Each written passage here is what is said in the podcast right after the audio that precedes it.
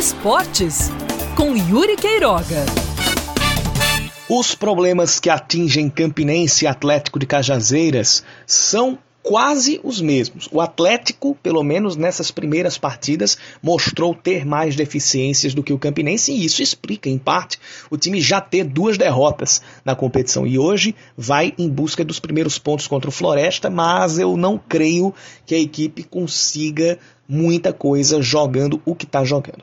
Mas o principal problema é em comum entre Campinense e Atlético, que é a falta de criatividade no meio-campo, que deveria ser o, o setor de campo que deveria se sobressair. Quando este não está inspirado, o resto do time vai para baixo também. O meio-campo é como se fosse a cabeça do time.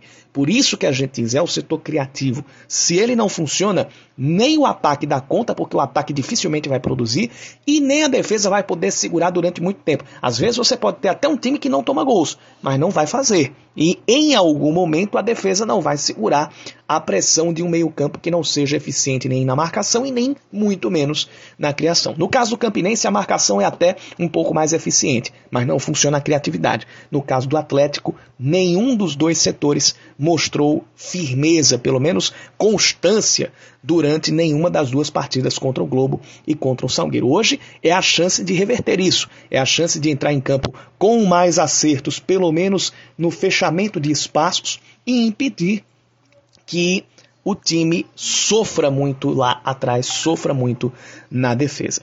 O negócio do Atlético contra o Floresta vai ser enfrentar uma equipe que, mesmo, que vi, mesmo vindo de um rebaixamento para a segunda divisão no Campeonato Cearense, se reforçou bem e tem uma defesa que é bastante conhecida do torcedor aqui do Botafogo. Lito, Lula, William Goiano e Fábio Alves. Lito, quando jogou no Botafogo, não foi lá aquelas. não foi unanimidade nem de longe.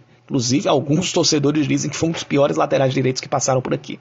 Mas a zaga é muito segura. Lula e William Goiano, principalmente o William Goiano, muito bom nas bolas aéreas, tanto ofensivas quanto defensivas. E Fábio Alves também fez parte daquele time vice-campeão da Copa do Nordeste no ano passado. O técnico do Floresta é Leston Júnior, que treinou o Botafogo no ano de 2018 e que antecedeu Evaristo Pisa. Então, este é o desafio do Atlético logo mais às três e meia da tarde, no calor de Horizonte, região metropolitana de Fortaleza. E ontem, o Campinense jogou contra o Guarani de Sobral, de novo apresentando aquilo que eu falei, que, que apresentou inclusive no primeiro tempo contra o Afogados na Engazeira. Time tinha muita dificuldade para fazer os meias serem protagonistas. O técnico Givanildo Sales escala o time no 3-5-2, ou seja, tem três zagueiros e apenas um volante de contenção, e não dois quando você tem um time que rende muito melhor de outra maneira, quando você escala dois volantes fechando e um meia com mais mobilidade para projetar o, o uso dos laterais. Não foi o que aconteceu ontem. De novo, o Givanildo Salles partiu com dois meias e apenas um volante. A equipe outra vez ficou muito travada. Melhorou no segundo tempo quando passou até aquele 3-5-2 com dois volantes e apenas um meia. E ainda assim não foi suficiente para vencer o jogo. Perdeu com o gol contra do Anderson Schmeller.